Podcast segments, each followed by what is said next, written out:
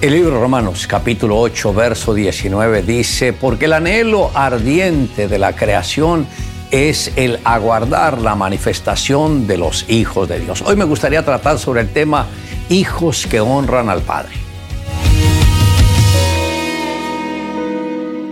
Es interesante la manera en cómo el apóstol Pablo expresa el sentir de la creación cuando dice el deseo ardiente. ¿Qué quiere decir el apóstol?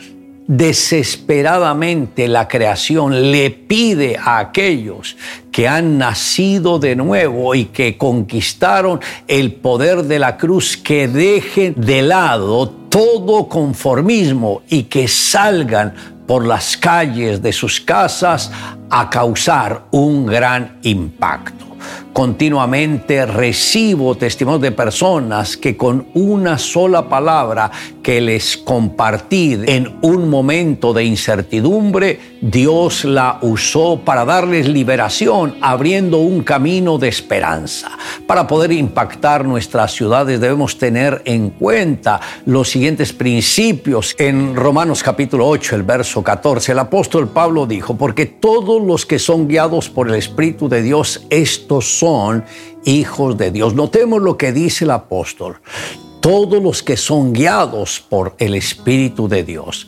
Ahora, algunos no entienden qué es ser guiado por el Espíritu de Dios.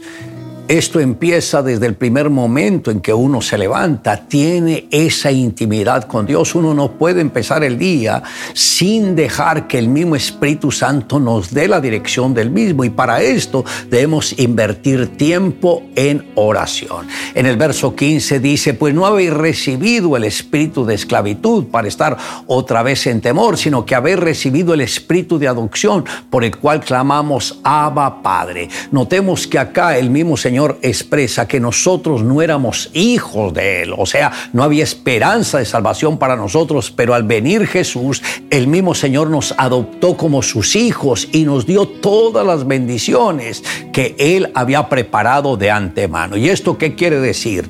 Que no menospreciemos esta bendición que el mismo Señor nos da, sino que seamos fieles a esto que el Señor nos dio y que nos reproduzcamos en discípulos y honremos de esta manera el nombre de nuestro Dios. En el verso 16 dice, el Espíritu mismo da testimonio a nuestro espíritu de que somos hijos de Dios. Posiblemente hay familiares, amigos o conocidos que nos tratan de ofender, que nos estamos eh, diciéndonos que estamos fingiendo que tenemos una creencia, que ellos no confían, etcétera, pero no importa lo que ellos digan.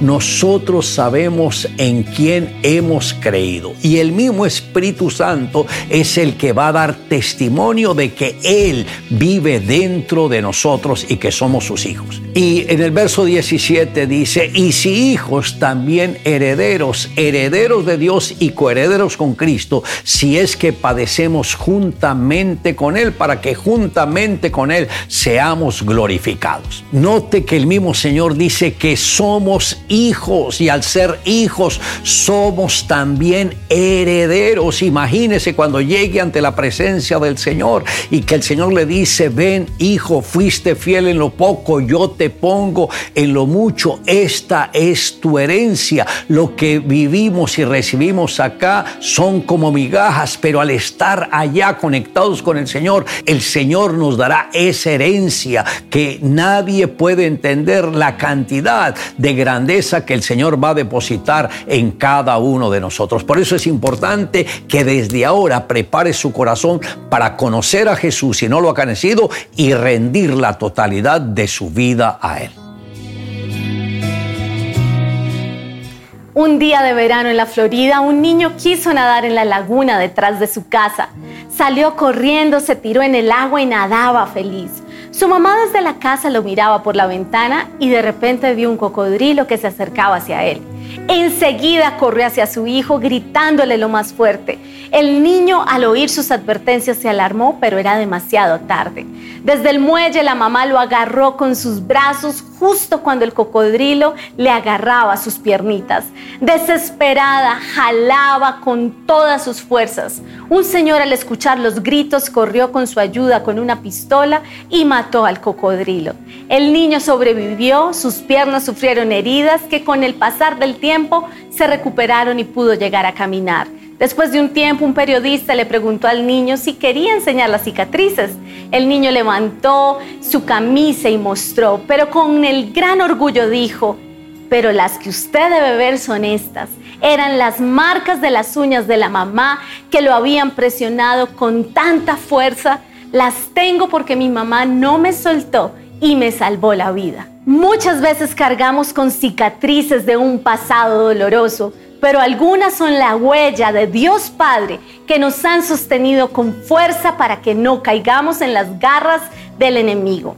Recuerda que si te ha dolido alguna vez es porque Dios te ha agarrado demasiado fuerte para que no caigas.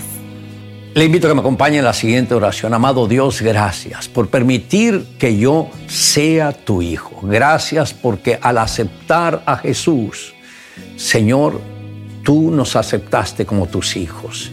Gracias por amarnos tanto que ofrendaste a tu propio Hijo para que nosotros pudiéramos nacer de nuevo y ser libres de esa condenación eterna.